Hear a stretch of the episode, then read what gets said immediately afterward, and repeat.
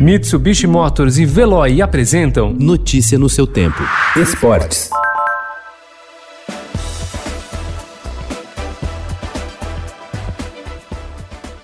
O Campeonato Paulista será retomado na próxima quarta-feira à tarde, com uma partida no Canindé, entre Ituano e Ferroviária. O grande atrativo da volta, no entanto, está marcado para o período da noite, na Arena Corinthians. É o clássico entre Corinthians e Palmeiras, com os dois rivais em situação oposta. Enquanto Alviverde tem a segunda melhor campanha da competição e já está praticamente garantido nas quartas de final, o Alvinegro corre um grande risco de não se classificar. O Corinthians não poderá vacilar na retomada do Campeonato Paulista se quiser evitar uma eliminação precoce. Das equipes consideradas grandes, apenas o Alvinegro está em má situação. Em terceiro lugar, no grupo D, com 11 pontos, 5 atrás do segundo colocado, o Guarani, o time está bastante ameaçado. Para ficar com a vaga, o Corinthians terá de vencer o Palmeiras e depois o Oeste e torcer para o Guarani perder seus dois jogos. Se o time de Campinas ganhar um ponto, a vaga será definida no saldo de gols. No momento, o Guarani está melhor nesse critério. 6 a 2.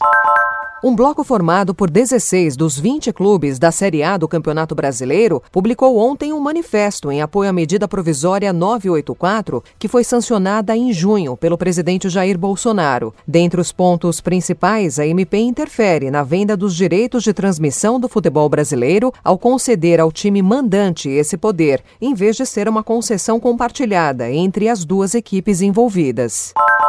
Y el Madrid de Zinedine Zidane que arrancaba la temporada diciendo que la liga era su prioridad acaba de confirmar que el título está en sus manos.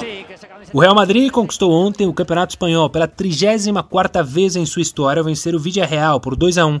O time merengue chegou a 86 pontos e não poderá ser mais alcançado pelo Barcelona na rodada final. O último título nacional do Real Madrid tinha sido na temporada 2016-2017. O Barcelona permanece com 26 conquistas e o Atlético de Madrid com 10.